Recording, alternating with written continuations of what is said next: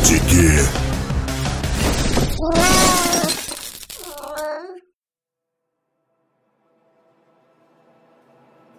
И снова доброго времени суток, дорогие читатели и слушатели. В эфире сайт mianaus.com и его подкасты кино «Кинокотики». Правда, от старого состава здесь всего только два человека. Я, Иван Шапкин, и наш монтажер и футбольный болельщик Михаил Лазукин. Привет, привет. Сегодня у нас небольшая гостевая экспансия. К нам заглянул после двух, а то может быть и трех недель обещаний заслуженный журналист Республики Татарстан Максим Зарецкий. Теперь, соответственно, наш подкаст приобрел больший вес, поскольку вместо диванной аналитики у нас в кои-то веки появился серьезный и осмысленный голос человека, который знаком с понятием даже киножурналистики не понаслышке. Вот ты сейчас про вес хорошо сказал. Ладно, я тебе это еще припомню потом в следующем подкасте. Окей. Я, слушай, я даже не планировал. Не думал, что, так, что Скажи спасибо, что. Логвинова не было. Впрочем, окей. Ладно, мы на самом деле редко тут э, обсуждаем какие-нибудь э, прелюдии и не даем э, какой-либо оценки политической ситуации за окном, поэтому давайте сразу же приступим к новостям. Их у нас сегодня все равно много, несмотря на достаточно тухлую неделю. Мы начнем сразу с очень хорошей новости. То, что защитники от Сарика Андреасяна выйдут 29 декабря 2016 года. Это очень круто. Вау. Жду не дождусь. Ну, человек молодец, он продолжает каждый год в конце декабря выпускать свои фильмы, и наверняка я уже жду вот в этом году, соответственно, ну, то есть в следующем году он обязательно выпустит очередное интервью, где скажет, что его проекту «Мафия» помешали зарубежные фильмы, типа там Стива Джобса, э, И Звездные войны. да, и Звездные войны. А соответственно, в следующем году он скажет еще что-нибудь, что ему кто-то тоже помешал, несмотря на то, что проект был просчитан изначально на вот аудиторию, которой он зайдет на ура. Нет, ну... Вообще надо защитников выпускать вместе с э, Капитаном Америкой, чтобы он натянул кассу у них. Спарено причем, как Грайндхаус. То есть, чтобы посмотреть Капитана Америку, тебе сначала надо посмотреть Защитников. То есть, трейлер длиной в два часа. Не, ну настолько же. Нет, зачем я подаю Сарику идею? Стоп, стоп, вырежите это из подкаста. Вдруг он нас слушает. А он может, может. Ой-ой. Не, ну он недавно давал такое обширное интервью. вот. Где упомянул кинокотиков, да? Нет, этого он не делал. Он все время грозился, ну вот когда шла та история со сборами насчет э, ограбления по-американски, он, соответственно, давал обширное интервью, но при этом он так в итоге и не упомянул о том, куда, собственно, пошел его звонок 20 адвокатам и какие он там иски наготовил тем изданиям, которые накатали на него клевету насчет сборов 5000 долларов. Так все-таки, что это за марка зубной пасты была? Он ответил, нет? Марка зубной пасты. А ты не в теме. А, Я тоже сейчас не понял. Так там же э, знаменитый диалог в этом фильме «Ограбление по-американски» посвящен а, анальному сексу и зубной пасте, который произносится на полном серьезе. А, Вы еще не, вы еще не видели ад, а я видел некоторое дерьмо. Не, мы все-таки дружим с головой решили. Я- Не стоит, не Я стоит посчитал поощрять. себя выше этого фильма. И не стал его смотреть. Некоторые вещи нужны просто, чтобы понимать, что вот дно, вот поддон, а вот все-таки уже кинематограф. Это чисто образовательные вещи. Не, ну да, у нас Егор в свое время, когда начинал этот марафон по Алину, у нас же была там шутка о том, что мы потом обязательно должны сделать марафон по Сарику и посадить на это дело зомбака. Замбак-то как раз посмотрит. И А будет, там фильмов всего штук 10. вот, и будет в здравом уме и светлой памяти. Вы просто Steam забег почитайте. Ну, это да, это да. Ну да. Ладно, не будем поощрять больше Сарика. Ну как же, это же защитники, тут есть человек-зверь, человек-ветер, человек-земля. Человек-рубль есть, у него сверхспособность, он постоянно падает. Падает, но поднимается. Падает на самое дно российского кино. Нет, просто есть человек-касса российского кино, он просто не встает. Он лежит весь фильм. Главное, конечно, чтобы Сарик там не обратился к Министерству культуры там и не попросил кого-нибудь передвинуть чей-нибудь релиз, потому что я подозреваю, что глядя на сборы мафии, он, возможно, скажет это там, что нужно там пролонгировать это. Он же все-таки получал финансирование от фонда кино. То есть он вроде бы был на этих, как его, чтениях. На пьянках. На ну, и на пьянках, как там делят этот бюджет, я забыл уже. Ну, когда там отчисления. Ну да, да. Они да, играют в мафию, и, соответственно, кто кого убивают, тот бюджет не получает. Окей, хорошо. Давай. Здесь самое место для какой-нибудь радиопьесы, кто кого из российских режиссеров отыгрывает в мафии, да, включая там врача, проститутку, какие вариации. Но давайте это опустим, я думаю. Так, ладно, все, слишком много российского кино, давайте перескочим к чему-нибудь повменяемее. На Японию можно перескочить. Вульф сыграет Лайта Ягами в киноадаптации манги «Тетрадь смерти», которым занимается Warner Brothers. Собственно, это актер, который снимался в фильмах э, «Бумажные города» и «Виноваты звезды», только что закончил переговоры и будет э, в главной роли, правильно? Да, да. Окей, я но просто... здесь просто никто не смотрел. Нет, я смотрел, но тут есть две проблемы, на мой взгляд, вот как у бывшего так. человека и читавшего мангу и смотревшего аниме есть первая проблема. Warner Brothers знаменита тем, что накупает кучу лицензий на мангу и аниме и никогда не доводит дело до конца. Сколько там уже экранизации Акера лет? А Бибоп, наверное, тоже у них. Вот, я уж не говорю про что-то там с Йоханссон давно прозвучало в адрес Ghost in the Shell и затихло. Ну, оно будет по-любому. Нет, ну когда-нибудь все будет. Вон Shenmue 3 тоже анонсировали. Может, Half-Life 3 нашим внукам покажет, но тем не менее. Вот, я думаю, это... Netwolf тогда уже будет э, в состоянии играть роли, которые сейчас э, Фриману достаются. Причем и тому, и другому. Вот, когда экранизация наконец запустится. А во-вторых, у него, на мой взгляд, но это сугубо мое мнение, слишком ванильный вид. Потому что по сюжету Лайт, он такой аутист, внешне мы имеем в виду сейчас, да, его внешний облик, он такой немножко отталкивающий вид имеет японского хикаря задрота. И я не знаю, с одной стороны, может, конечно, удастся его перевоплотить, а с другой, ну, фиг знает, какая-то странная, совершенно рандомная вещь в плане выбора актера, примерно как Йоханссон на главную роль в Ghost in the Shell при, все, при всей к ней любви, вот как Не, ну, я тут могу сказать, что Нета Вольфа они могли выбрать благодаря его там роли в последнем недокартине под названием Эшби, где он как раз-таки играл того самого Полу Хику Задрота. То есть там вот как раз-таки у него почти точно такая же роль была. А вот насчет, получается, аниме-экспансии, получается, что у нас киностудии любят брать аниме точно так же, как права на видеоигры, да. и, соответственно, потом забывать про них долгий ящик. Да, да, да. Ворнеры купили права на экранизацию Вертига еще в 2009 году. Соответственно, 6 лет прошло, они назвали имя главного персонажа. Кто будет его играть. Ну, тут получается не как с комиксами, потому что с комиксами там всегда все-таки контракты подписывают по срокам. Когда права подходят, они выпускают, соответственно, фантастическую четверку. А когда вот а с аниме, видимо, никто даже не торопится. Кстати, про четверку. Сценарист Джереми Слейтер, как раз-таки, который четверкой занимался, он будет тетрадь смерти Ну, то есть первое имя в тетради смерти мы уже знаем, да, кто будет написан. Хорошо. Окей. Еще у него эффект Лазаря. И, собственно, все. Просто одна история офигительной другой, вот. Ладно, ладно. Ну, с другой стороны, здесь есть некая такая слащавая пилюля на всей этой э, новостной волне с аниме-экранизациями в Голливуде, которые атаку, собственно, целевую аудиторию этих экранизаций заставляют кричать «Ват?».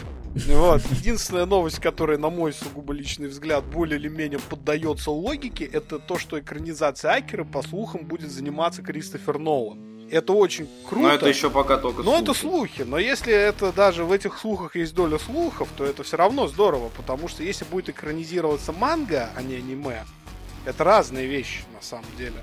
Потому что манга это фактически, фу, аниме это последний акт манги фактически.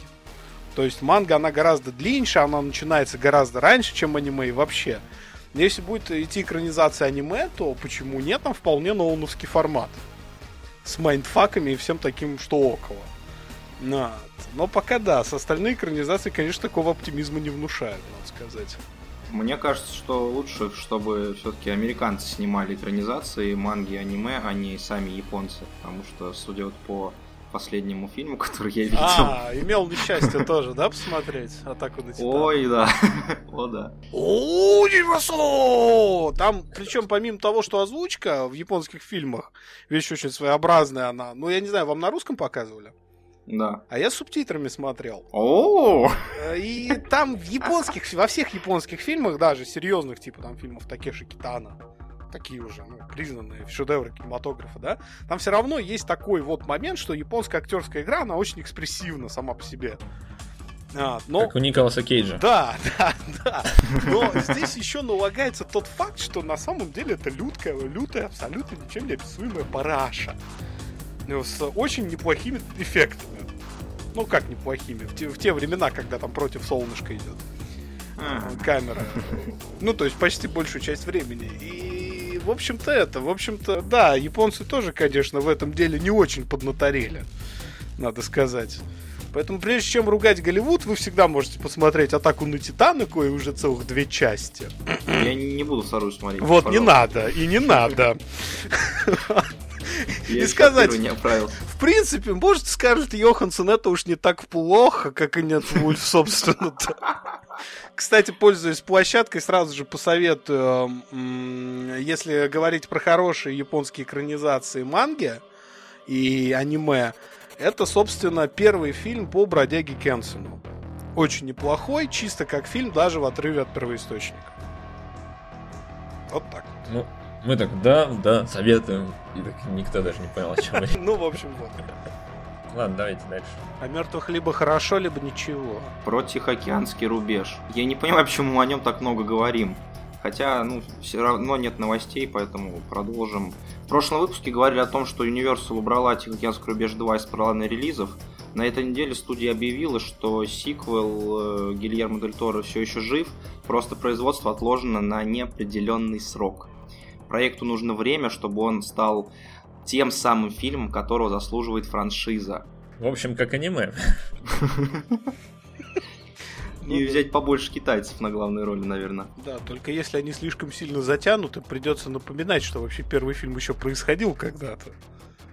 Тоже от лукавого, на самом деле, затягивание идет. Да тут затягивание, скорее всего, просто вот мы сняли говно фильм про динозавров, и мы теперь знаем, что делать. Вот, вот, вот вся и проблема. Ну, естественно. А, причем в этих а, пачках слухов, которые утекли изначально, там даже Warcraft проходил как проблемный проект, хотя мы его мы еще даже трейлер толком посмотреть не успели. Ну, Universal, вот, к сожалению, денег много, соответственно, они могут все что угодно теперь говорить, потому что имеют финансовые рычаги давления. Ну, собственно, Дель Торо на этой неделе еще так немножко дал инфоповода, хотя инфоповоды в Твиттере это несколько странно. О том, что вот человек, соответственно, встретился с Мэйси Уильямс, которую многие знают как Арию из «Игры престолов». Никто. Да, никто не знает ее как Арию из «Игры престолов». Нет, в смысле, она никто. А, блин, стыдно-то как. А, ну и, соответственно, он сказал, что не прочь отдать ей какую-нибудь роль в Тиханском рубеже.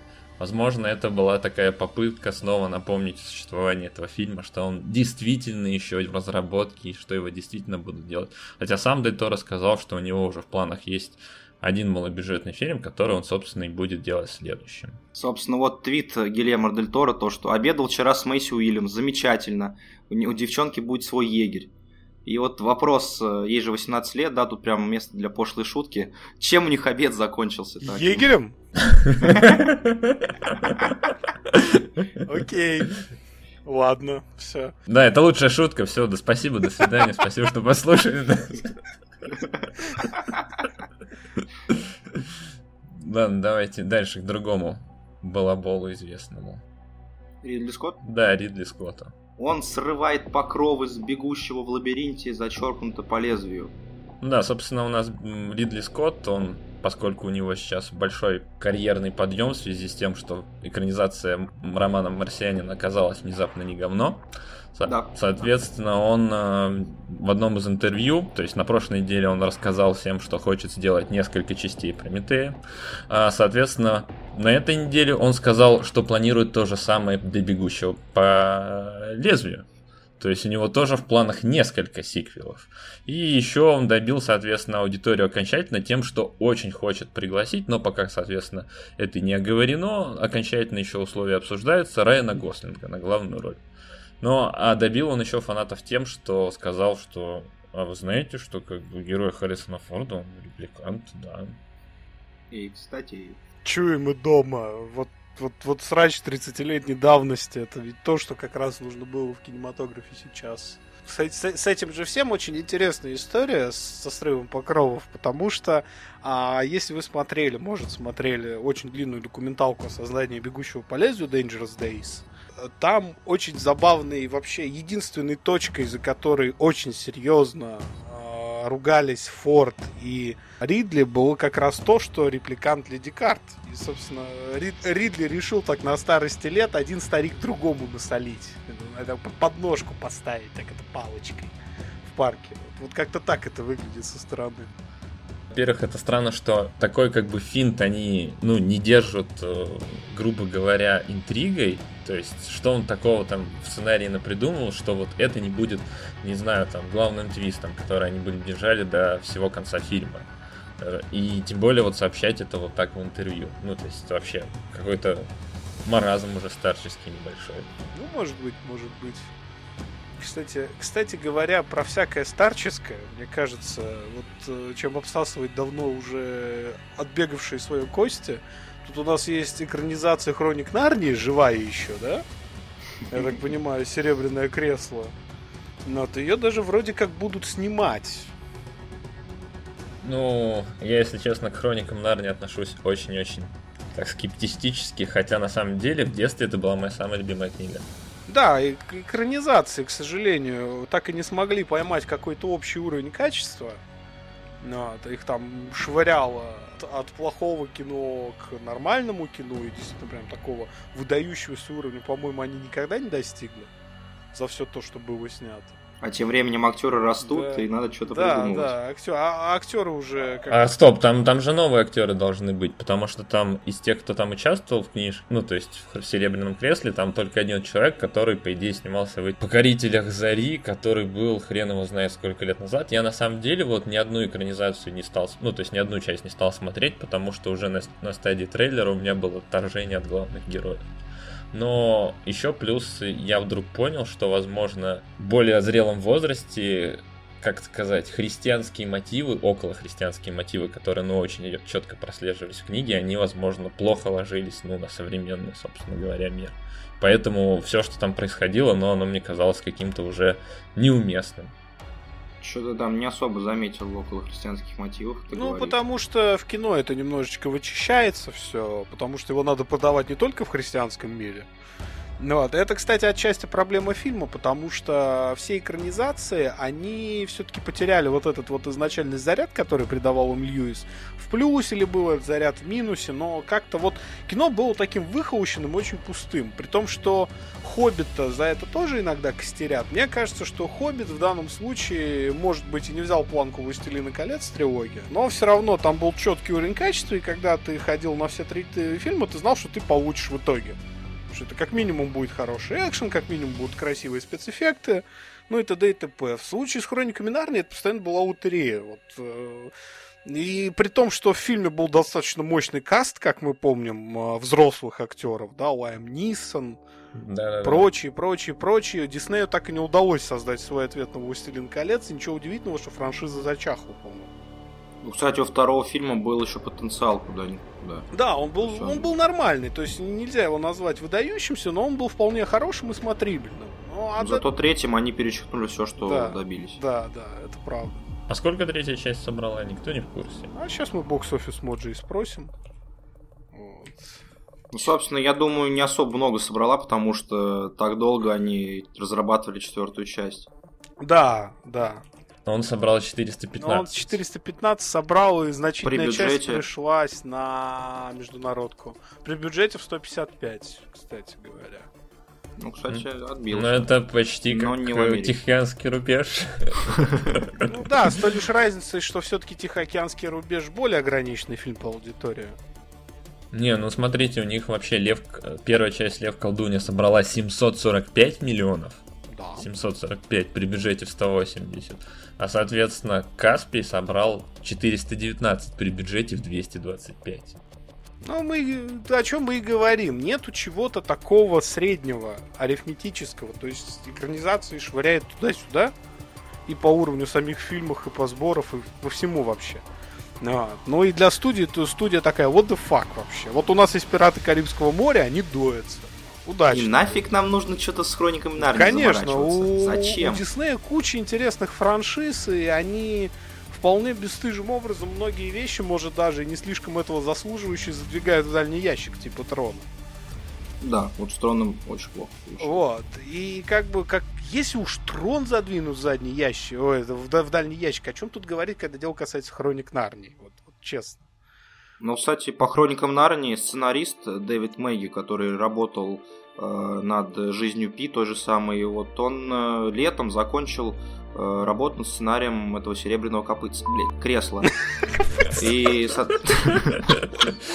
Пардон. Нет, это по Фрейду оговорочка, мне кажется. Окей, возможно. И, соответственно, раз уж сценарий готов, ну хотя бы какая-то первая черновая версия, да, то, возможно, в скором времени что-то будет, но новости о том, что вот там запустится производство, как, как с рубежом, в общем, да, действительно. Или с Терминатором. Ну и вот. Может быть, ему просто это, все деньги сразу заплатили, как он такой вспомнил, что аванс неохота отдавать. Такой, ладно, ладно, напишу вам тут серебряное кресло и там дальше пять страниц сценария черновика. Ctrl-C, Ctrl-V. Тритмент такой, да, из пяти предложений. Вот я думал запостить это в Твиттер, но потом решил, что вы мне за это заплатите. Окей. Ну, давайте перейдем к тому, что случается вообще и случится, скорее всего, вот уже вот-вот-вот-вот. Kingsman 2. Да. Съемки начнутся уже в апреле 2016 года, и Колин Фёрд вернется. Скорее всего. Ну, им это будет выгодно, потому что актер был лучший в первой части. Ну да. Что еще нужно тут говорить? Вот просто мне интересно. Ну, здесь нужно говорить, что этот фильм смог, противостоя 50 оттенкам серого, с рейтингом R собрать сумму, которая позволила ему сделать сиквел.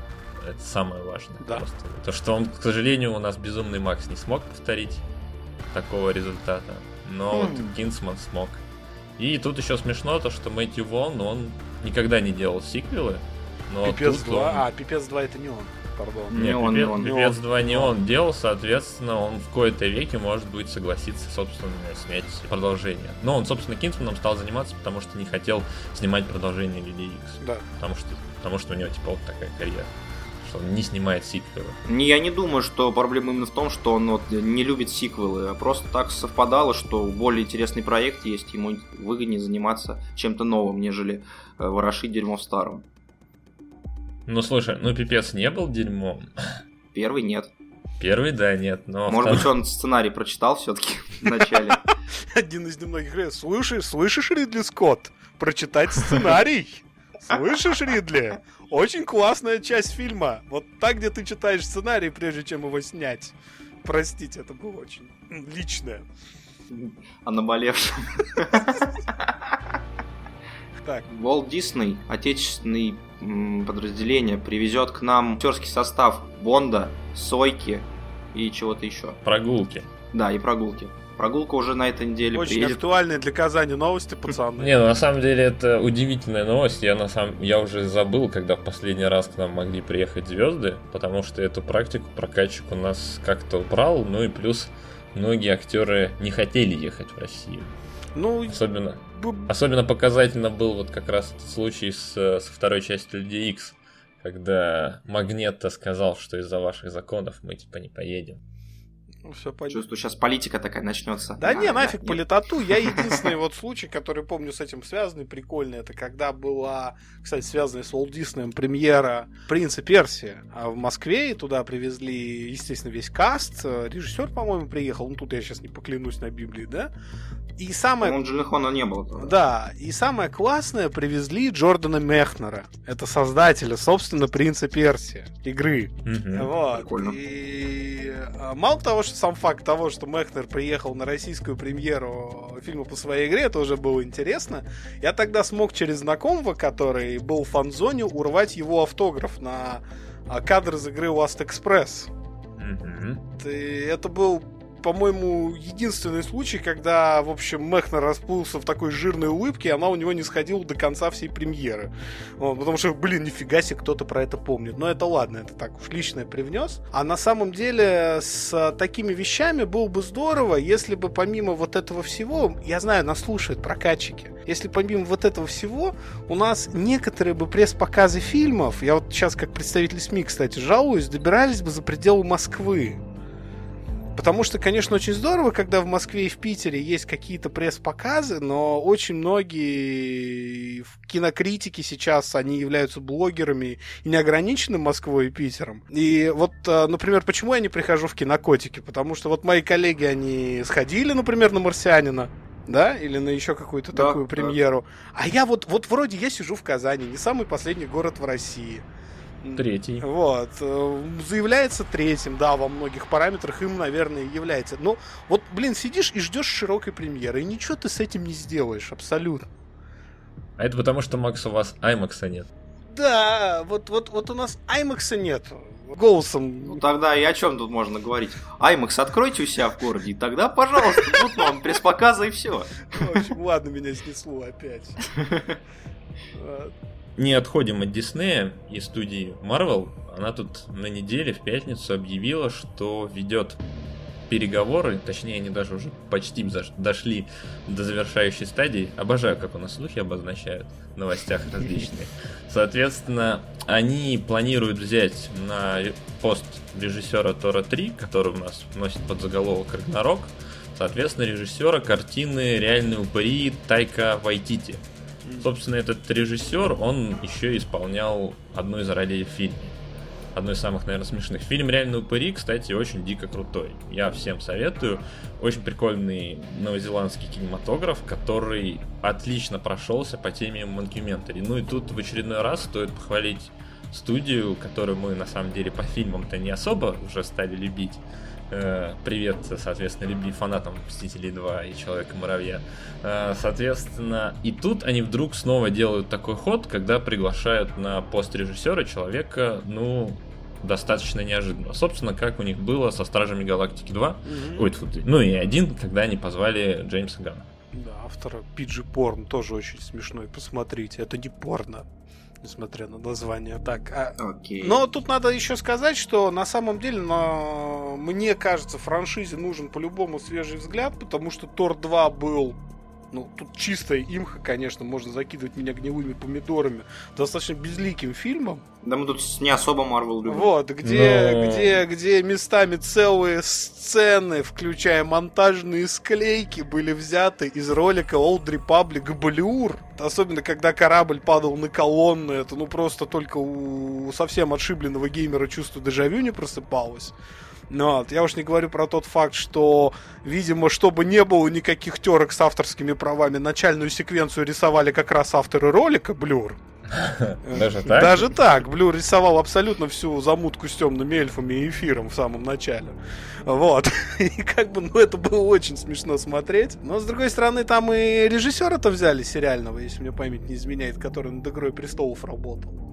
Ну, Алан Тейлор, который потом снял Терминатор Генезис. Ну, да, да, один фильм офигительнее другого, действительно. Не, ну, слушайте, Тор 2, я, кстати, на самом деле из второй фазы, ну, ставлю вторым фильмом после Стражей Галактики, то есть по плану качеству он достаточно крутой, ну и плюс очень смешной, то есть это реально достаточно такая смешная комедия, я бы так сказал, в образе комиксов, несмотря на то, что все там действие происходит, ну, часть точнее, действие происходит, ну, в таком около фэнтезийном мире. А, ну, если возвращаться к кандидатуре кандидатуре Тейка Вайтити, то у него-то конкуренты, как бы кто вот претендует на пост, это, соответственно, Рубин Флейшер, который поставил охотники на гангстеров и там успеть за 30 минут и Зомбиленд. Mm-hmm. А, соответственно, еще там какой-то Роусон Тербер, который снял фильм «Мы Миллеры», и Роб Леттерман, который знаменит фильмом «Ужастики». Но они выходят, соответственно, в следующем году тоже от компании Disney. Ну, то есть, из всех кандидатов он выглядит наиболее ну, интереснее. Да. Вот, да. на мой взгляд.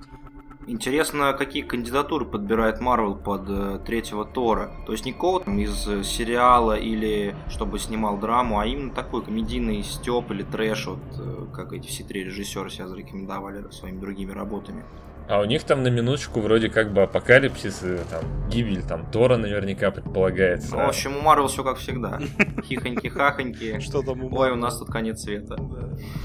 Что там у Марвел?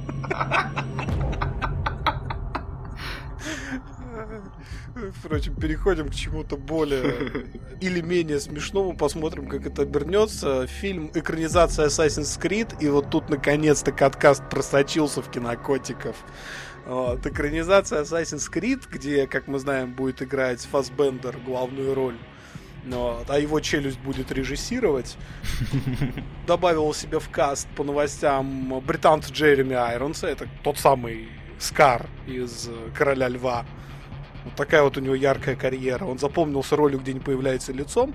И ирландца Бернарда Глисона в свой каст. И теперь вопрос... Бренда. Да, пардон, Брэндон. Брэндон Глисон, извините. А, и теперь большой вопрос, а, собственно, что они там будут делать? Ваши предположения. Ну, очевидно, что Айронс будет играть злого наставника, который предаст героя, а Брэндон Глинсон будет... Возможно, даже его дядю. Даже так. Э, дай- дай- дай- Дайте подумать, если это будет средневековая Испания, где дело будет проходить на пустынной скале. Где-нибудь, да, финальная схватка, и внизу загорится пожар. И побегут э, лошади.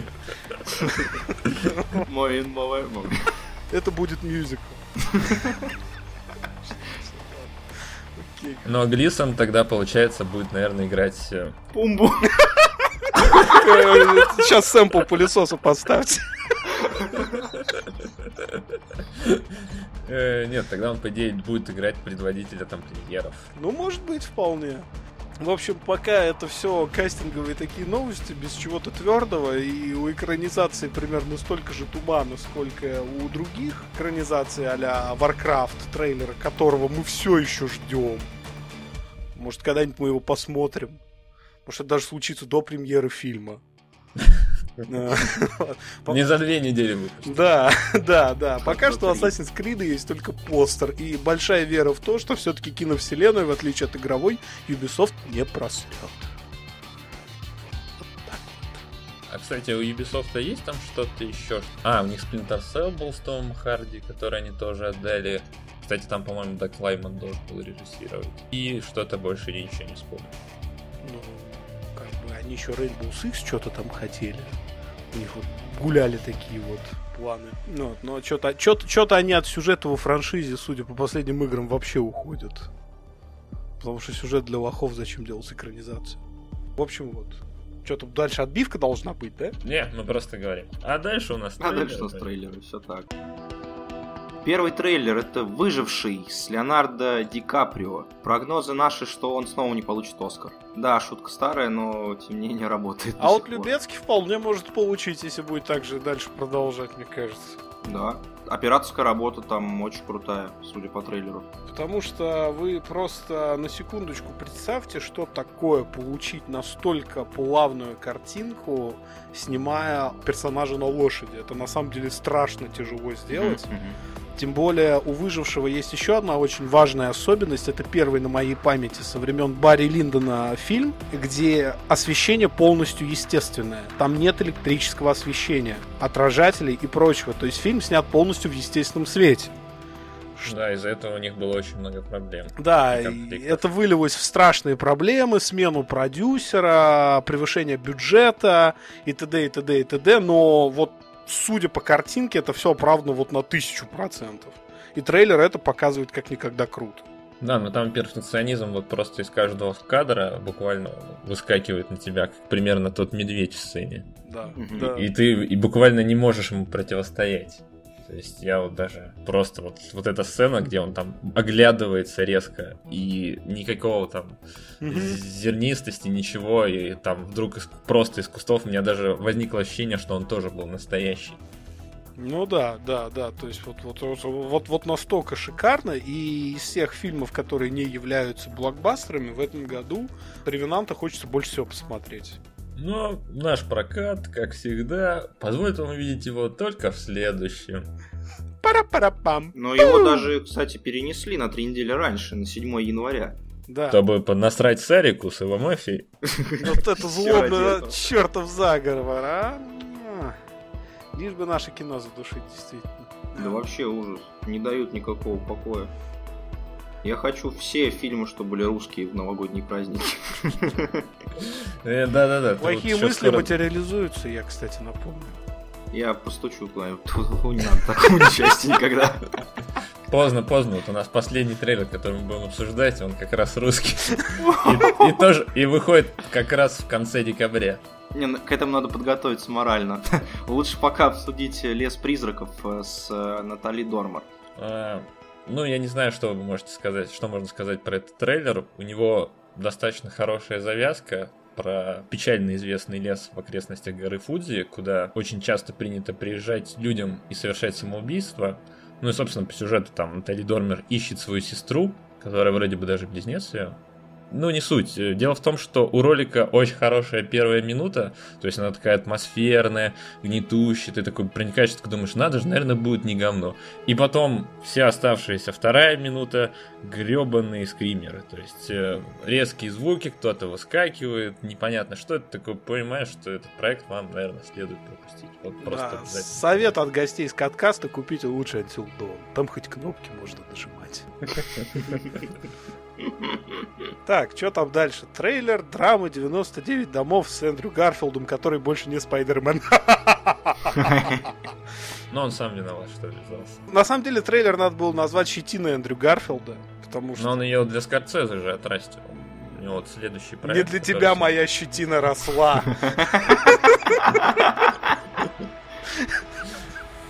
Ну, ну- ну вам-то как главное. То есть я-то хихоньки-хахоньки, вам-то как, господа киноманы. Ну, мне, кстати, нормально. Единственное, что там вот все равно вот эти идеи фильмов про то, что главный герой долго жил плохо, потом он стал зарабатывать деньги, потом он вдруг вспомнил, что он тоже жил плохо, и он, соответственно, вел себя нехорошо. Ну, то есть такая, такое позиционирование, оно, ну, слишком банально, что ли. Как-то тут э, по-другому не скажешь.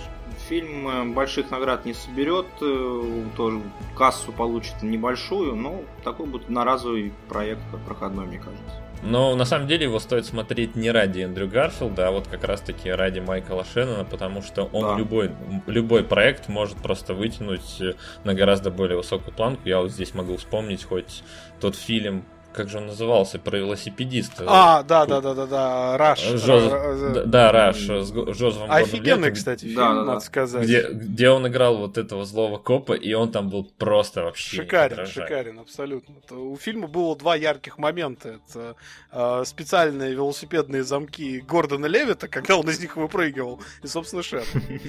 Да, вот это правда. Что там у нас? Как- какой-то фильм про какого-то британца дальше трейлера. Ой, да, чё- можно сразу пропустить, э, мне кажется, будет говно. Да, какая-то херня вообще неизвестная, непонятно для кого снимают. Уже 20 с чем-то фильмов снимают, а люди все ходят и Да, ходят. да, зомби 24 вроде даже, да, было? Или, или сколько? Ну, Нет. больше, чем выпусков у этого подкаста, точно. Да, к сожалению, больше, чем выпусков этого подкаста. Наберется в этом году. Да, в общем, финальный трейлер Спектра. Кстати, я поражен, что они по-прежнему укладываются в минуты для того, чтобы засветить как можно меньше. И это вызывает у меня большое уважение, но, соответственно, трейлер просто охренительный. Здесь, собственно, больше вы ничего, мы ничего, добавить больше нечего. Я его, кстати, специально не посмотрел, единственный из всех, которые у нас тут э, в шорт-листе, э, потому что я уже жду фильм. Ну, Потому да. что ты, ты в прошлый раз посмотрел трейлер прогулки, где показали всю прогулку между зданиями. Ну да, и И- поэтому на прогулку пойдет Егор в итоге. Да, судя по тому, что подкаст как втроем Егор уже где-то на прогулке. Ну ладно, впрочем. окей. Значит, В трейлере Спектра карно все, но лучше его не смотрите, потому что я вот первые там минута 30 секунд посмотрел, потом выключу. Так трейлер идет минуты 15. Вот я и говорю. Первые 30 секунд посмотрел, потом увидел хронометраж, потом ну нафиг. Я до кино дождусь. Ну, я, кстати, да, я терпеть не могу, когда они трейлеры делают по типу ТВ-спотов. Ты такой понимаешь, а смотреть ТВ-ролики, ну, как бы, это глупо для фильма, потому что, да, запихивают все самое крутое, чтобы зритель пошел. Соответственно, кто может не пойти на спектр? Вот так, вот так. Так, кстати говоря, про не пойти. Большой всплеск, это вообще что? Это специально у нас рубрика Это серьезного драма с кино. Райфом Файнсом, Тильдой Суинтон и Дакотой Джонсон. Классно. Это фильм ремейк э, бассейна 69 года. То есть даже в европейский, европейский кинематограф не очень называется падок э, для оригинального кинематографа. То есть ему снять ремейк расплюнуть. Это проще всегда снять ремейк. Актеры лучше согласятся. Но тролль, трейлер на самом деле хороший. Вот, жалко, что у нас нет Егора, он бы, возможно, меня поддержал. Он у нас лю- любит оценивать. А так один отдувайся. Ничего не знаю, на Skyfall пойдем, на Спектр пойдем много раз. Все, Артхаус уж говно. Венецианский фестиваль для педиков. Сейчас просто метавселенная рушится. Ну, ну, ну давайте к самому главному трейлеру нашей сегодняшней подборки перейдем. Вот тут это жемчужина. О, да. Мама люб... А, я... Самый лучший день. Я все не прыгну, что это не название. Караоке-комедия от создателей той самой франшизы Горько. Слава богу, пока еще не трилогии. Ну, ты знаешь, всякое случается ведь, да? Не, ну, судя по трейлеру, там какая-то свадьба тоже намечается. Может быть, это и есть третий фильм, просто вы решили по-другому назвать и позвать Нагиева. И при этом там играет та же самая актриса, жена режиссера из двух фильмов «Горько». И этот э, усач, который в Горько Снимал сам всего. пьяный был, да. Да, правильно ли я, кстати, с этим чудесным фильмом понимаю, что там снимается Боярский без шляпы? Да, да, это самое главное. То есть вот, собственно, как-то биологический процесс, который стоит за отделением боярского от шляпы, это будет отдельный доп на DVD, который будет, наверное, популярнее самого фильма, мне кажется. Так еще он и без шарфа зенита вышел. Тоже странно. Это, это, это вообще прям чудеса какие-то. Я думаю, сразу номинацию на Нику надо давать. Он потом выпустит документальный фильм, снимая шляпу. История создания самого лучшего дня. Самый лучший день без шляпы. Ну просто поймите нас правильно, дорогие слушатели, какими-то разумными категориями описывать этот трейлер тяжело. Ну, у меня на самом деле есть одна разумная категория. Она связана с тем, как он снят. То есть, если вот на минуточку отвлечься от э, обычного трэша и угара, который нам подает Жора Крыжовников в своих лентах, и, собственно, ну так, приглядеться к тому, как, собственно, здесь поставлена камера, какие иногда здесь даже есть трюки, то как бы иногда даже возникает небольшой интерес, а как это вообще все дело снимали. Так что насчет фильма «Снимай шляпу», возможно, и в некоторых кинотеатрах стоит все-таки вместо самого лучшего дня показывать именно его. Так чисто. Нет, ну тут есть один важный момент. У нас в российском кино уже, наверное, ну, со времен первого ночного дозора, а может даже чуть пораньше, production values на самом деле очень высокие. И операторы, и постановщики трюков, и монтажеры. И, кстати, цветокоррекция, надо сказать, в наших фильмах далеко ушла в хорошем смысле, да? Ну, это уже компьютерная графика на уровне давным-давно. Ну, вот как-то все сценаристы с режиссерами не могут еще подтянуться. И, собственно, у меня всегда при просмотре какого-нибудь крупнобюджетного российского фильма возникает такой легкий диссонанс. Вроде ты смотришь что-то очень качественное, но я даже не знаю, как это описать. Но это как, как, как будто тебе в э, пакете Луи Виттон э, дали кило навоза. Отличное сравнение, кстати. Вот примерно такое ощущение, собственно, от этого трейлера, потому что картинка классная, реально, вот объективно очень классная картинка. Шикарная операторская работа, то есть как вот э, сделаны некоторые планы, как э, там явно задействовали где-то дрон, это не операторский э, кран стандартный. Да не, это стопудово была съемка на Мосфильме, и все зеленка вокруг.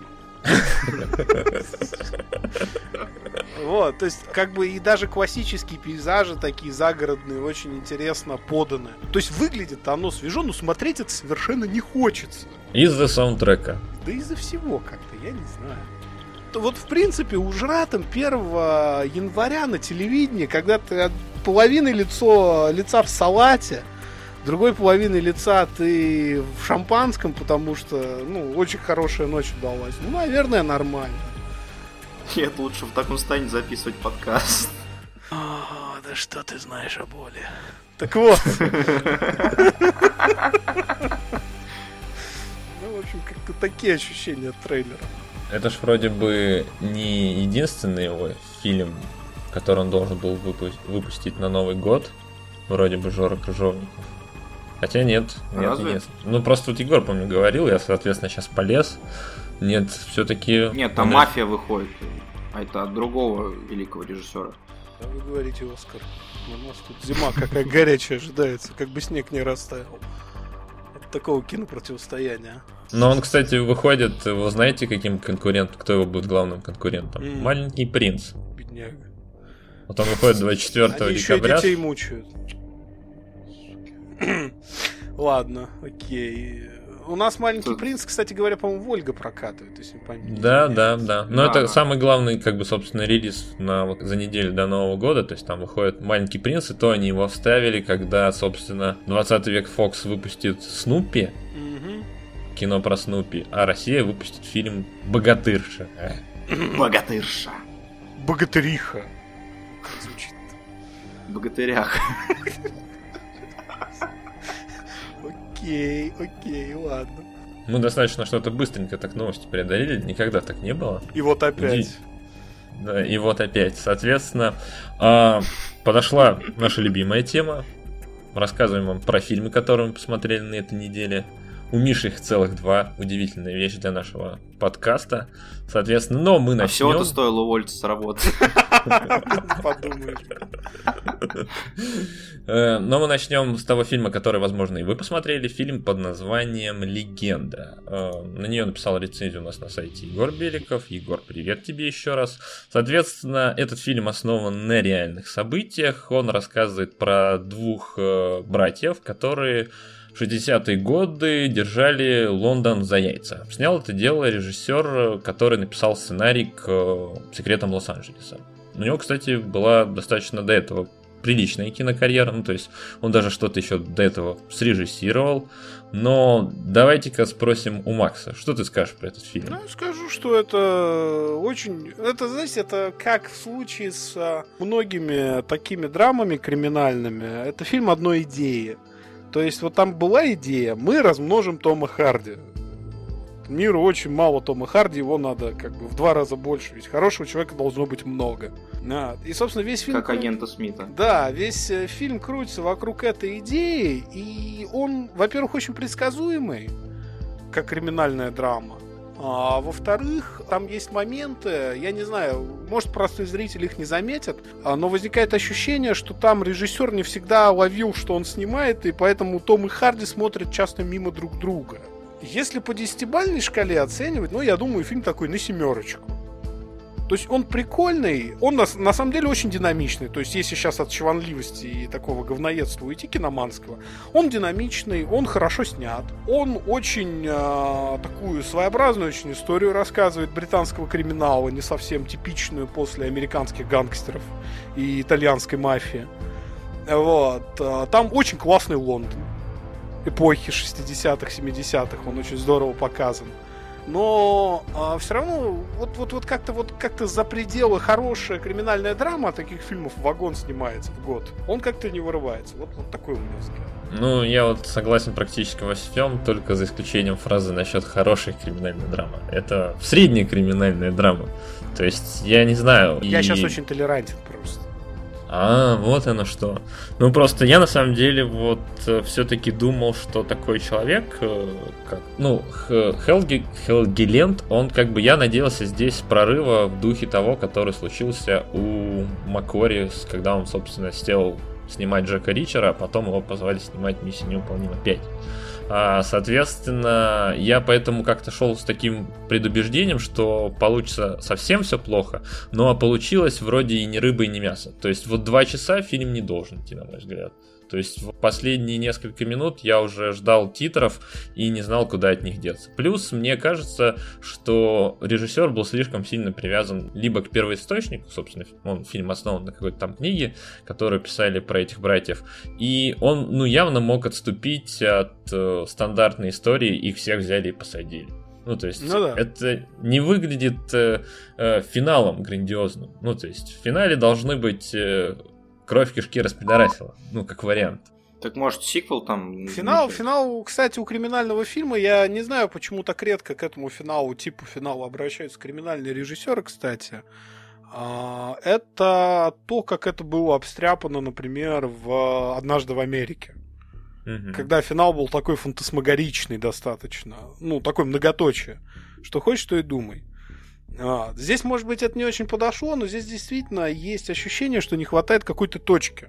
Вот. Вот- вот как-то как фильм кончился просто потому, что он кончился.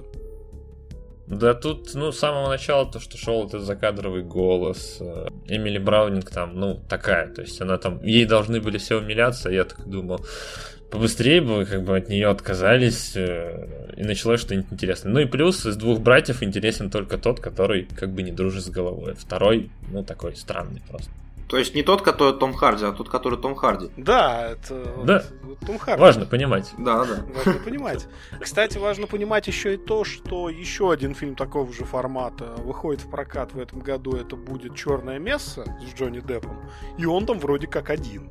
Да, он там один, и я сейчас посмотрел по рейтингам, э, у Легенды что-то в районе 58 держится, у Черной Мессы побольше.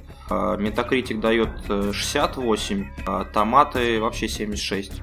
А, причем Мессу на самом деле тоже нужно понимать, что это очень стандартный криминальный фильм, похожий на гангстера Ридли Скотта. И, опять же, по отзывам критиков тут не смотрел, но осуждаю, да?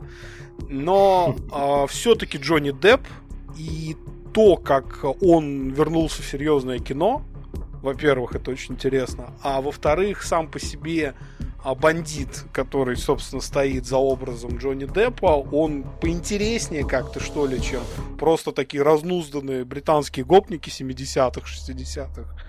Ну, то есть человек, который водил за нос ФБР несколько лет, это сама по себе история поинтереснее выбрана, конечно, для основы, и будет, и будет интересно их сравнить по границе года. Не, ну тут самое плохое то, что вот фильм называется «Легенда». Да, А где легенда, то есть вообще непонятно. То есть люди вроде как бы, ну если верить там тем же историческим статьям и справкам о том, что они типа были очень популярны, все дела, но в фильме этого нет. То есть они э, занимались грамотным э, отжимом не- недвижимости, и один из них э, вел себя слишком эксцентрично. Потому что был немножко не болен головой и еще был немножко, извините, пидорас. Ой, ой. В общем, не без этого. В общем, ладно. Что там дальше? Сейчас я утихаю, потому что я чего-то не смотрел, походу. Сейчас у нас Миша будет вещать, но мы его будем перебивать старать. Остальные два фильма это «Марсианин» и и «14 плюсом», которые я посмотрел на этой неделе. Начну, наверное, с «Марсианина», потому что... Нет, расскажи ждут. нам про русский фильм, нам так интересно. Ну ладно, окей, как скажешь. Фильм 14 плюсом э, режиссера Андрея Зайцева рассказывает про историю первой любви, историю современных Ромео и Джульетты, которые живут в соцсетях. И, собственно, как слышится, так этот фильм и видится. То есть это просто обычная милая мелодрама, без э, всякой порнухи или же дебильного э, там, сценария, дебильных э, отсылок. То есть обычный такой фильм, добрый, ничего особенного, ничем не примечательный, но очень долгий. То есть, когда там по прошествии первого часа этот э, мальчик только наконец решился что-то сказать э, девочке, которая ему нравится, весь зал аплодировал, потому что наконец-то, ура, это свершилось. Ты когда сказал, как слышится, как и видится, я сперва подумал, что это переписка в чате будет. А, ну да, там же, там же на постере написано. А, сейчас, сейчас, сейчас, сейчас, сейчас. Современные Ромео и Джульетта из ВКонтакте. Собственно, он там и ВКонтакте стоит. Не актеры, а подростки, найденные в соцсети. Это вообще-то уголовно наказуемая статья, друг мой. Подростков в соцсетях искать для съемок. А, извините. А показывать сиськи 14-летней девочке это нормально, да? Ну вот, я не знаю, ты мне скажи. Но судя по постеру и трейлеру, этого ожидалось э, много. На деле оказалось, что это было буквально на одну секунду в каком-то там последнем кадре. Так что, в принципе, Фильм не оправдал ожиданий. если ты ожидал этого, то вообще не оправдал. Там еще Михалков, когда выступал на сцене перед э, началом фильма, говорил, вы увидите жесткую порнуху, потом говорит, да, я, конечно, шучу, фильм не об этом, можете смело посмотреть, потом говорить об этом. А каким образом Михалков связан с этим фильмом, потому что в списке создателей я его не вижу. Да, его нет спецсказателей, но он э, помогал всячески советам режиссеру. И этот Андрей Зайцев, режиссер фильма, он долгое время у него работал э, в студии. То есть он там... искал детей ВКонтакте. Михалков. Это не лучшая рекомендация для прорыва в Голливуд, мне кажется.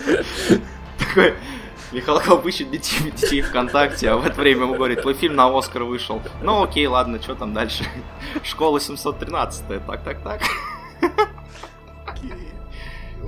Не, ну фильм может понравиться им очень молодым парам, либо им кто уже давно встречался, там, женился, то есть помнит свою первую любовь. То есть для таких э, людей почему бы и нет. А одиноким хиком не ходить. Да, вообще ни в коем случае. Разочаруюсь. Ясно. Ожидаем историю любви с Двача. Он и ее тульпа. Собственно, ну я еще распишу какие-нибудь свои мысли по этому фильму. Он выходит 8 октября в прокат. Вместе а... со следующим. Да, вместе со следующим. Вот про Марсианина можно сказать побольше, потому что он куда больше мне понравился. Там более живая история.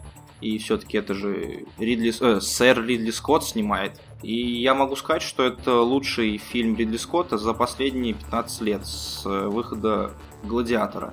Он же в 2000 году вроде был, да? Царство небесное было отлично, зря. Нет. В режиссерке. Очень важно. А, окей. Окей. У, у Ридли Скотта, блин, с половиной фильмов такие оговорочки, черт подери. Нет, на самом деле, я бы еще, конечно, не забывал, что он снял Black Hawk Down, на секундочку. Ну ладно, я Прометея, затихаю, да. затихаю, затихаю. Прометей это Прометей, все, там, там все понятно. Вот. Но с Ридли Скоттом же как? Вот я сейчас, давай, я скажу тезис, а ты мне давай, его либо подтвердишь, либо опровергнешь. Я же что считаю, например, Ридли Скотт на самом деле офигенный режиссер. Его проблема в том, что это человек, вышедший из рекламы, причем из олдскульной рекламы. Он умеет делать страшно красиво, он умеет делать страшно зрелищно, но он, в принципе, вот работает тупо по тому сценарию, что ему дали. Вот хорошая история, фильм получится отлично. Плохая история получится Прометей. Вот в случае Или с советник. Марсианином. В случае с «Марсианином» у него был готовый сценарий по книга Энди Уира, и Дрю Годдард, который написал по этой книге как раз-таки для него сценарную сценарий, э, собственно, и в Ридли Скотт только оставалось, что позвать Мэтта Деймона и этот сценарий воплотить э, в фильм, что в итоге и получилось. Вот так. То есть, э, если какие там вопросы к режиссеру, все, конечно, красиво снято, хорошо, но ведь весь сценарий целиком полностью взят по книге, которую я сейчас, кстати, читаю. И по первым впечатлениям, там я где-то, наверное, треть прочел с момента показа, то же самое. То есть, что было в книге, то же самое на экране. То есть, это прямая экранизация, такая, не переосмысление. Да, что, что в книге начинается сразу, как его оставляли на Марсе, и он там ведет свой дневник и хахмит на тему того, что меня все покинули, а я колонизирую эту планету. Э, собственно, в фильме то же самое. Э, показана буря, показано, как э, экипаж корабля улетает, а этот просыпается такой, у него в животе торчит болт, который как раз таки запекшаяся кровь, она закрыла скафандр, и из-за этого он не погиб из-за разгерметизации. Собственно, он добирается до жилого модуля, лечит себя и сразу такой, без лишних соплей, начинает говорить, что так, надо выживать, что мы будем делать? Пожалуй, посажу картошку. Короче, фильм имеет высокие прокатные ожидания в Беларуси. Именно. Да-да-да. А, не, на самом деле он везде имеет хорошие прокатные ожидания, потому что вот если сравнивать с предыдущими космическими фильмами, у нас же был в 2013 году «Гравитация» вышла, да, в 2014 был «Интерстеллар», а этот фильм, он наиболее приближен к реальности и к зрителю, наверное, даже, потому что там все-таки ставились такие высокие научные мотивы, позиции. Здесь же все направлено было чисто на развлечение, на зрелище, и там, на, на юмор, на хохмы различные от этого Марка Уотни. Ну, то есть ты опишешь его как обычный ёба блокбастер? Нет, нет, нет. Эти блокбастеры обычно выходят летом. Кстати, вот Тихоокеанский рубеж это один из них, да. Ну, что в этом плохого? Как... Я не знаю, какой серьезности можно было ждать от фильма, где в трейлере робот пиздил сухогрузом гигантского монстра в Гонконге. То есть, как бы там Глубокой уже... драмы, что еще? Какая там драма, господи, это была хорошая, грамотная анимеха, крупнобюджетная. Вот, посмотри как-нибудь, попробуй просто над собой такое издевательство, посмотреть аниме с точки зрения голливудского кино. Вот, а не с точки зрения японской ебанины, как это обычно бывает. Это интересный взгляд, как минимум. Но, впрочем, ладно, говоря про марсианина, еще один вопрос, который очень сильно, наверное, волнует некоторых зрителей, как там с 3D? Не очень. Я рекомендую не смотреть его в 3D, потому что в основном там идет э, разговоры либо на земле, где они обсуждают, как спасать Марка Уотни, либо же в скафандре в, или внутри этого жилого блока.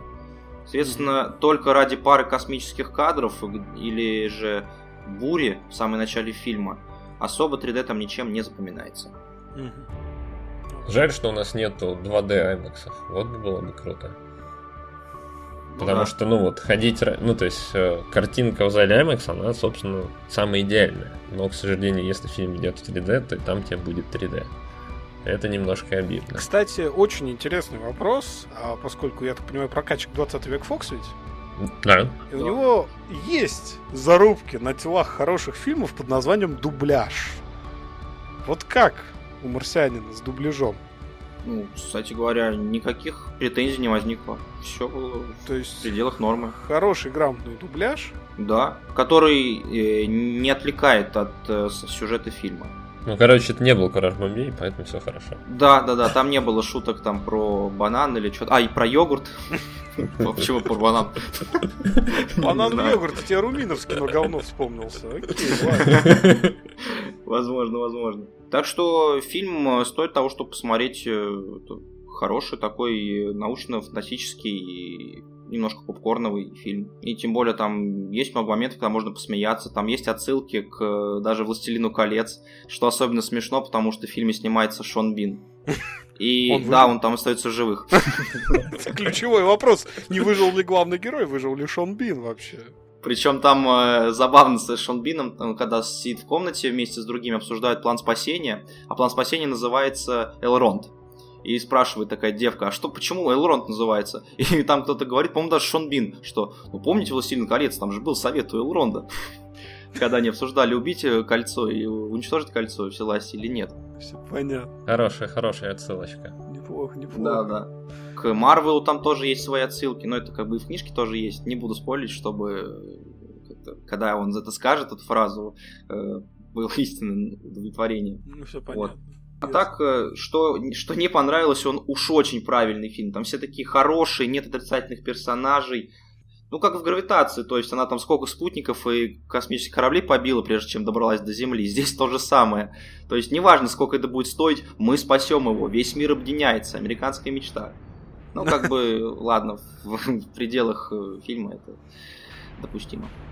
Не, ну он же еще это еще в трейлере говорил, по-моему, кажется, про то, что типа если где-то произойдет землетрясение, типа там со всех концов мира там полетят весточки о помощи, желающие помочь.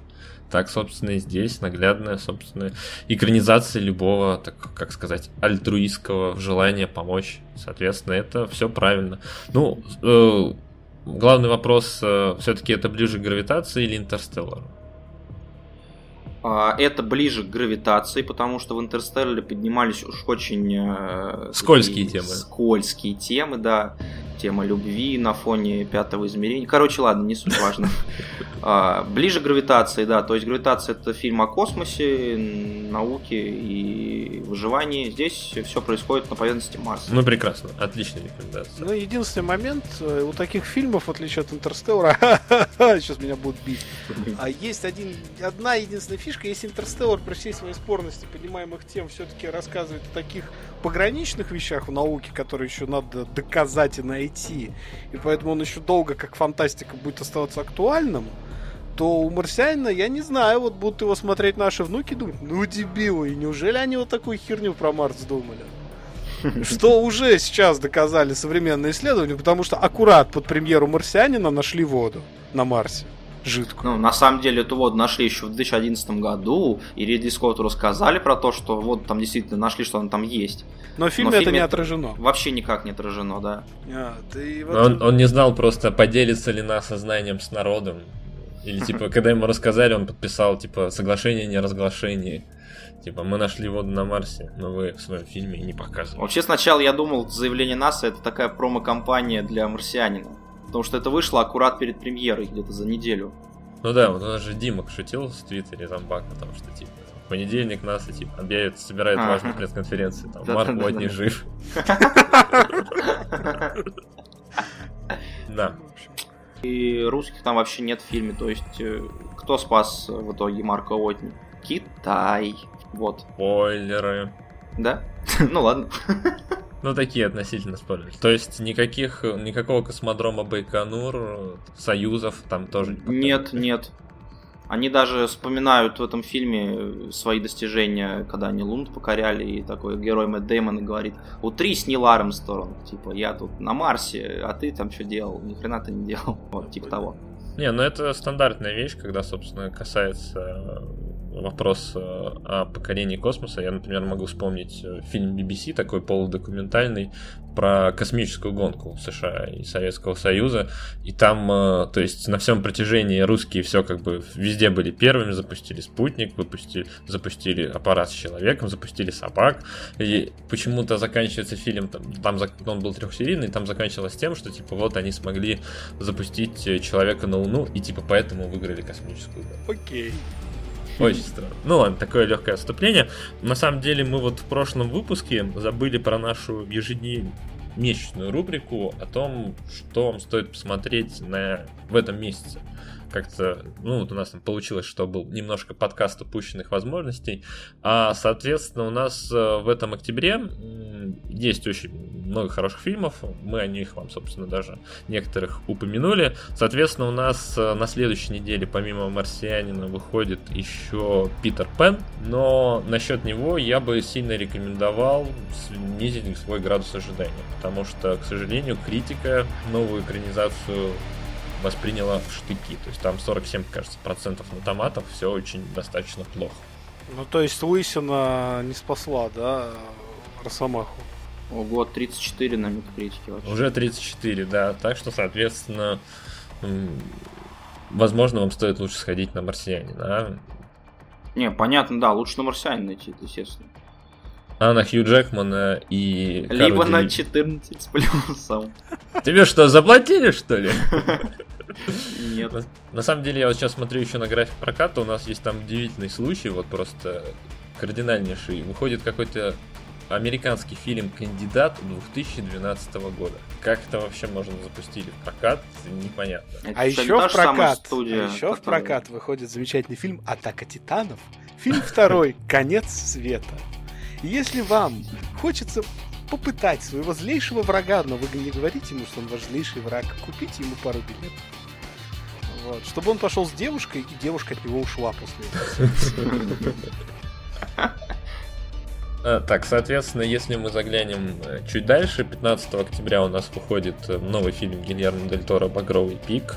Мы его пару выпусков назад обсуждали в связи с вот этой тяжбой Lionsgate, ой, то есть э, Legendary Lions-. Legendary, да, и Universal о том, что, соответственно, Universal отказалась его прокатывать без рейтинга PG-13, поэтому он выйдет с рейтингом R, и все денежки за него получит э, компания Legendary, если, конечно, зрители на него пойдут. А поскольку это Гильермо Дель Торо и жанр ужасов, я бы настоятельно просто рекомендовал на него бежать.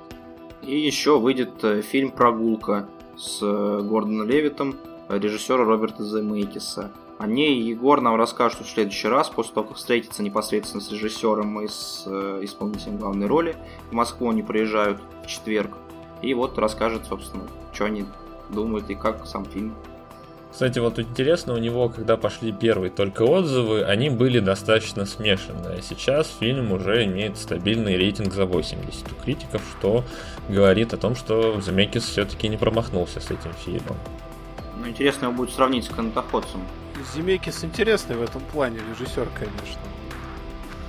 Он, он, его как-то виляет. Вот он постепенно из этого ада трехмерных фильмов начал выбираться, я так понимаю, немного. Ну, так у него что там был? Биовульф, э, что еще, рождественская история, да, кажется? Крисмас Кэрол. И, по-моему, Полярный экспресс. Да, ну, это его засосало на очень долгое время. И, кстати, был еще нереализованный фильм по битлам. Ого, слава богу, что у нас... Ну, нас кислоты поминал. просто столько в Голливуде не хватило, мне кажется. А как же экипаж? Но экипаж же не 3D. Не 3D, да, но потому что он не, не этим фильмом начал выбираться, а и чуть раньше. Нет, но он, по-моему, как раз-таки экипажем себе вернул. Да, Да. да, да, да, да. Собственно, я про это Собственно, я про что и говорю. То есть вот у него вот эта белая полоса, она потихонечку продолжается все-таки. Это очень приятно увидеть, потому что не самый бесталанный человек. Да, наверное, один из лучших в Голливуде, который, собственно, не прогибается. Да. Взять хоть ту историю с «Назад в будущее» на фоне Да. слухов э, Спилберга и Челюстей. Когда он сказал, я ухожу из в Universal со своим DreamWorks, потому что они не снимают оригинальное кино. И тут же мы, возможно, сделаем новые челюсти. Отличный просто человек. Решил перейти. Соответственно, что у нас еще? М, 22 октября Паранормальное явление 5. Говорят, что это последняя часть. Ну-ну. Окей. Но мы не будем, соответственно, верить. Выходит «Монстр на каникулах 2» Геннадия Тар... так- так- так- Таковского. Тартаковского. Но мне, кстати, очень сильно понравилась первая часть. Я был такой, наверное, один. Но поскольку они снимали вторую, то, возможно, не один я настолько, соответственно, проникся этой анимацией. В любом случае, это будет последняя часть, потому что он говорил на этой неделе вроде даже, что третью уже снимать не будет. Ну, слава богу. Точнее, ну, вообще нет планов на третью. Зачем? Вся история уже рассказана в первых двух. Вся история, ну, вообще, это немножко смешно звучит, учитывая, что у них вся история это отель, находящийся в Трансильвании, где живут монстры. М, По идее- знаю, я не смотрел. По идее, по такому можно снять, как сезонов охоты э, до кучи просто, если вы помните про такой мультфильм. Дико несимпатичный, но который как-то дожил до четырех, по-моему, сиквелов, которые, правда, в России выходили в кинотеатрах, а в Америке сразу же на DVD. Стандартная практика для нашего кинематографа. Еще, соответственно, выходит та самая скандальная драма «Молодость», Майкл Кейн. Харви Кейтел. Но опять-таки, критики ее уничтожили, и если вам уж так вдруг захотелось посмотреть порно в 3D, то, я не знаю, воспользуйтесь интернетом. Или дождитесь фильм Гаспара Ноя на DVD. Да. А, кстати говоря, фильм Гаспар Ной это в итоге показывается. Его хоть и запретили. Ну но, да, по-моему, его на фестивалях, Москве- потому что Не, на не, в фестивалях... Москве в одном кинотеатре он показывается. И туда можно как-то пойти посмотреть. Ну, салфетки захвати. Делал такое. Я думаю, там их дают вместе с 3D. Причем больше несколько салфеток, чем требуется для очков, да? Да, да, да. Без всякого намека, просто дают больше. Вот мы скатились до уровня как. Снимают упорное влияние. Так. А, еще там будет фильм «Рок на Востоке» с Биллом Мюрреем про продюсера, который приезжает в Афганистан и находит там себе новую звезду. Но насчет этого фильма я бы так э, был несколько осторожен, хотя снимает его небезызвестный Барри Левинсон, который имеет Оскар за «Человека дождя». А еще он снял «Спящие». То есть человек очень даже такой... Тоже старая гвардия. Надеюсь, что у него выйдет так же неплохо, как, например, получилось у Нэнси Майерс с ее стажером когда вроде такая стандартная комедия внезапно оказалась вполне смотрибельной. Ну, ну и, соответственно, завершим это дело 29 октября. Там у нас, соответственно, черное мясо, которое со своим кастом просто обязывает нас всех этот фильм посмотреть. Ну еще там человек затычка играет, ты что? Это про кукумбера-то? Да Камбербэтч, он же это, он же в каждой бочке смаук, ты что? В каждой бочке смал. Нормально. Нет, просто серьезно, вот у меня подруга, и она иногда пишет на катанавтов, э, она живет в Британии, и время от времени туда ходит в театр, и у нее реально есть ощущение, что Камбербэтч это как Ургант, то есть он везде. Вот, в принципе. Идешь в кино, там Камбербэтч, идешь в театр, там Камбербэтч. Включаешь телевидение, там Камбербэтч. Пошел в туалет там камер. Да, в туалет там Камбербэтч. На упаковке туалетной бумаги, ты еще что-нибудь такое. То есть, ну, А, кстати, насчет театра. В этом месяце, 15 октября, выходит э, театрализованная постановка Гамлета. В некоторых кинотеатрах будут его показывать. Гамлета, не Макбет. С Камбербэтчем? Камбербэтчем как раз таки А, Гамлет. Тот выходит. самый Гамлет. Тот самый Гамлет. У нас любят, бывает, так показывать в кинотеатрах и достаточно хорошо собирают. А, ну, если завершать месяц, еще будет, соответственно, последний охотник на ведьм с нашим любимым вином дизелем э, в вышиванке. И Форсаж 8. Да, Форсаж 8. Он, кстати, даже на постере с машиной. Последний охотник на ведьм. Серьезно, я не видел этого постера. Отлично. Обалдеть. Да, у него там э, закись святой воды в двигателе. А, Игра выйдет с новым Need for Speed, видимо, в кинотеатры. Да. Ну и, собственно, это все, что можно смотреть в октябре. Ну, такое из А большой. В начале ноября там уже будет спектр, так что... Собственно, его и ждем, наверное, больше всего. Не голодные же игры. Да нет, вообще-то, кто там, мы очень ждем. А, ну это еще очередной способ. Но он жаль не в 3D. Жаль не в 3D, и салфеток к нему тоже не будет. Ну да. Ну да. Ладно, у нас осталась последняя на сегодня рубрика. Рубрика киносоветов. Спасибо большое, на самом деле, хочу выразить тому человеку, который нам в iTunes посоветовал ее внедрить в наше, собственно, шоу. Начну, наверное, я. Я посмотрел фильм. Фильм называется Metalhead. Э, В российском прокате он не выходил. А, Это снова исландский кинематограф. Э, Ну, то есть по-русски он будет э, как металлистка.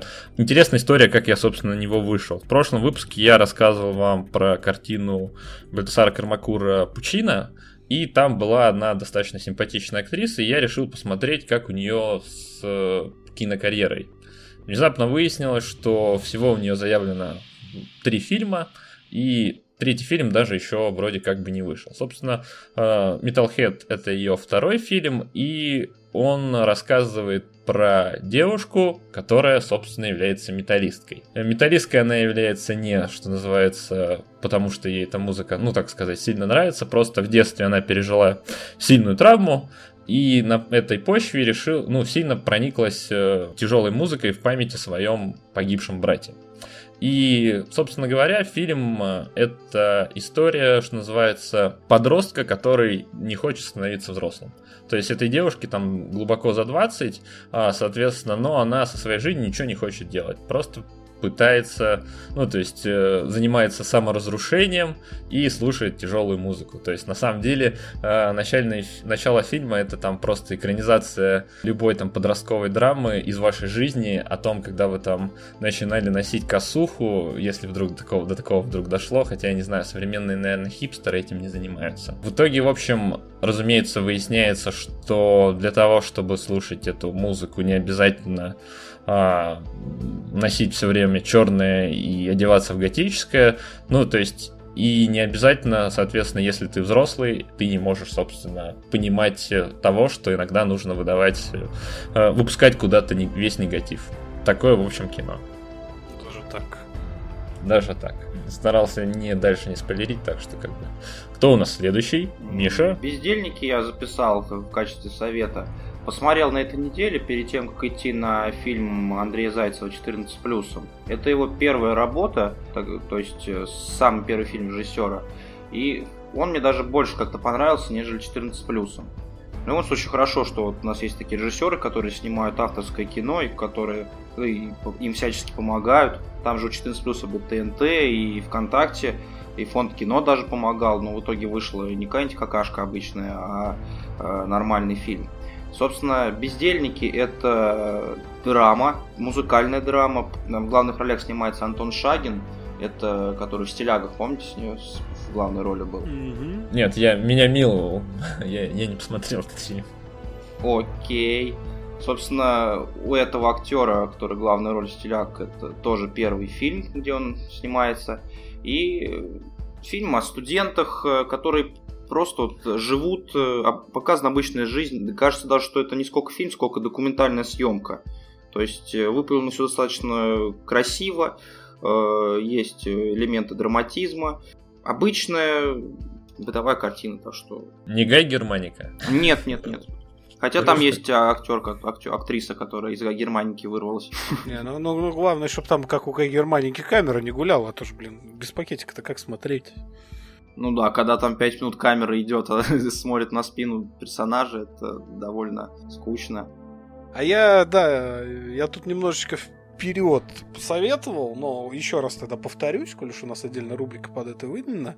А в свете того, что мы очень много говорили про мангу, аниме и ее экранизации, я сам совсем недавно по совету жены посмотрел экранизацию японскую манги «Бродяга Кенсин», первую часть. Их три, но я посмотрел конкретно первую, и очень советую ее посмотреть всем, кто увлекается темой самураев, а, реставрацией Мейдзи, и вообще такой вот Оу. Японии на стыке индустриальности и современности. Это, это экранизация хорошей манги, причем сделанная хорошо, на редкость хорошо. Я даже не, вообще не верил, что фильм снят в Японии, потому что актеры почти не орут, например, в камеру. Вот. Фильм снят в духе «Пиратов Карибского моря» по монтажу. Ну, видно, чем вдохновлялись создатели. А, и самое интересное, что в отличие от большинства японских фильмов, он не воспринимается как такое over-the-top японское кино, как это обычно бывает. Думаю, многие, да, знакомы с таким э, явлением, что вроде смотришь фильм, он неплохой, но его другу не посоветуешь, потому что, ну, японская ебанина какая-то. Ну вот, здесь нет, здесь э, все очень неплохо, э, он очень красиво снят, там очень хорошо играют актеры, сами актеры там очень хорошо ложатся в свои образы. При этом создателям надо отдать должное, они не стали делать, как это обычно бывает в экранизациях манги, аниме, и делать полную визуальную копию героев на экране. А вы все знаете, что манга вещь своеобразная, там фиолетовые волосы, зеленые волосы, там оранжевые глаза, это в порядке вещей.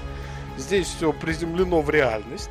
Вот. И самое главное достижение фильма, конечно, то, что главный герой не похож на девочку, как это сделано в манге. вот, все-таки он мужчина. В любом случае, а, это из всех японских фильмов, которые снимал не Такеши Китана, наверное, самый такой легко смотрибельный. И если вот э, выдался какой-то свободный вечер, посмотреть нечего особо, а хочется чего-нибудь такого легкого и ненапряжного, вот самый такой хороший вариант. Пускай не самый очевидный. Отлично. А как еще раз называется? Бродяга Кенсин. Угу. При этом э, фильм достаточно точно повторяет мангу ее начало, но спойлерить как-то там бесполезно. Там иногда творятся немножечко нереалистичные вещи. А иногда там происходит такая японская драма классическая, но вот, вот опять же всячески советую. К тому же это один из немногих фильмов, который тогда еще выбрался за пределы Японии в прокат, что уже о чем-то говорит. Интересно. Да и сбор у него нормальный в мире, я смотрю. Да? 37 миллионов. У него даже и на MDB оценка хорошая, 70, 7,6, по-моему, если память не изменяет. Ничего да, себе. так что, возможно, это не были только фанаты манги. Были родственники фанатов. Вот. Здесь еще, конечно, важна тема, потому что про реставрацию Мейдзи практически нету кино ни в Японии, ни в Европе.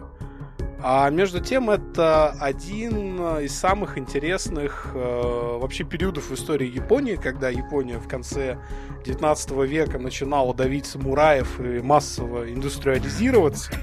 И, собственно, фильм это очень неплохо отражает, такое, такую борьбу традиций и современности, при этом не подыгрывая ни тем, ни другим. Угу. То есть это немножко от последнего самурая, да? Да, да, да. Угу. Ну, здорово, хорошо. Ну, как-то мы удивительно быстро все же наши шоу-ноты пробежались, возможно, Просто кому-то надо в рей. Да, и тут снова каткаст проникает в кинокотики. Гардианы на орбите. Ладно, в любом случае, спасибо большое, Макс, что пришел. Да, вам спасибо, как бы. Очень нас выручил. Ну и, наверное, приходи еще. Наверное. Ну, мы немножко извиняемся только разве что перед теми слушателями, которые очень расстраиваются, когда наши подкасты не идут два часа. Ну, извините, иногда это зависит не от нас. Слышишь, Егор? Ну, Слышишь, Аня? Меня, меня пожалейте, я же монтирую эти двухчасовые выпуски. Кстати, да. В общем, всем спасибо. Ставьте нам 5 звезд, слушайте подкаст, слушайте кинокотиков. Заходите к нам на сайт. Всего доброго. Пока-пока. Всем доброго.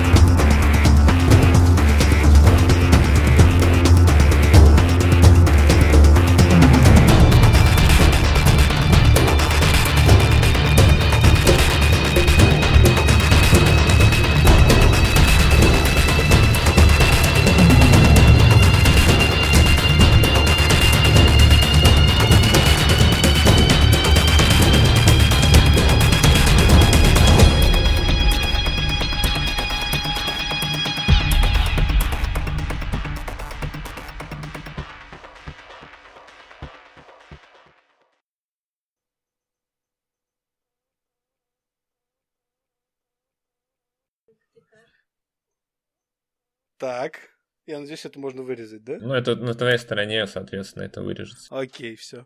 На нашей стороне будет просто молчание. Или сверчки. Да, можно сверчков. Давненько их не было.